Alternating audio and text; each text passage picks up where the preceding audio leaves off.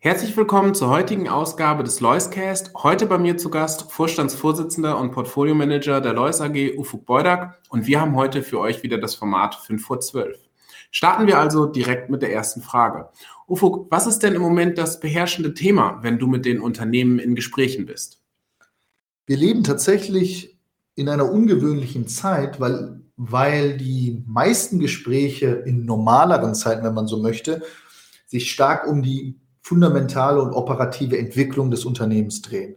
Nun ist es aber so, weil die Kursverluste so extrem sind bei vielen Unternehmen und die Volatilitäten so hoch sind, dass die Gespräche auch einen maßgeblichen Anteil daran finden, diese Kursentwicklung mit der operativen Entwicklung zu vergleichen.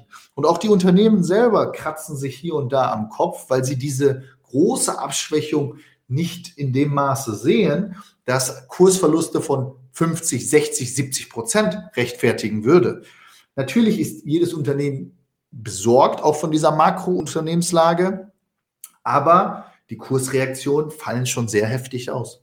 Blicken wir auf den Aktienmarkt und äh, schauen uns das Hü und Hot an. Im Moment äh, findet sich noch nicht so wirklich dein Trend nach oben. Äh, wie blickst du aktuell auf den Aktienmarkt? Gut, die große Frage ist auf der Zinsseite, weil jegliche positive Entwicklung der makroökonomischen Situation eher die Zinsseite beflügelt, weil davon ausgegangen wird, dass die Notenbanken noch stärker eingreifen müssen. So war es beispielsweise in der letzten Woche, als der amerikanische Arbeitsmarktbericht kam. Der war sehr robust, zeigt aber noch keine Abkühlung und der Markt ging direkt in die Knie, weil davon ausgegangen wird, dass die Notenbank noch nicht am Ende ihrer Arbeit ist. Und genau das ist es auch, das Einpendeln von Inflation, dem Wirtschaftswachstum und dann der Beruhigung auf der Zinsseite, wonach sich der Markt sehnt, um diese Volatilität dem Markt entweichen zu lassen. Was heißt das aus Bewertungssicht? Wo positioniert man sich im Moment? Der Markt ist ganz klar positioniert bei defensiven Werten, auch den großkapitalisierten, auch obwohl die Indizes ja stärker unter Druck gekommen sind. Aber was in der zweiten und dritten Reihe passiert, sucht nahezu historisch seinesgleichen.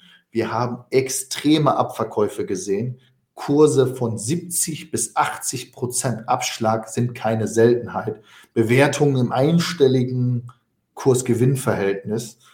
Auch wenn die Gewinne revidiert werden müssten oder tatsächlich Korrekturen äh, bei den Gewinnschätzungen eintreten, ist das Bewertungsniveau eigentlich nach meiner Meinung überschossen. Und wenn wir davon ausgehen, auf ein normalisierteres Umfeld von zwei bis drei Jahren, bieten sich die größten Chancen der letzten zehn.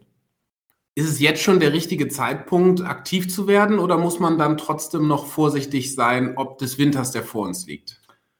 Der Markt ist sich einig, noch abzuwarten. Man hört immer wieder, ab März oder Februar sollte man sich wieder mit Aktien beschäftigen.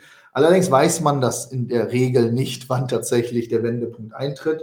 Ich denke, mit einem langen, längerfristigen Horizont, sich an guten Unternehmen, die man besonders versteht oder die man analysieren kann, sich heute schon zu beschäftigen und Investment zu tätigen, ist sicherlich klug. Man wird den Tiefpunkt nicht erreichen können. Daher wäre es sicherlich ein guter Ratschlag, mit einer ersten Tranche oder mit einer gewissen Summe einzusteigen und dann antizyklisch in die Schwäche weiter einzukaufen, weil man muss ja nicht tatsächlich oder man darf nicht vergessen, dass jegliche Investmententscheidung auf einem mehrjährigen Horizont beruht und nicht für die nächsten sechs Monate.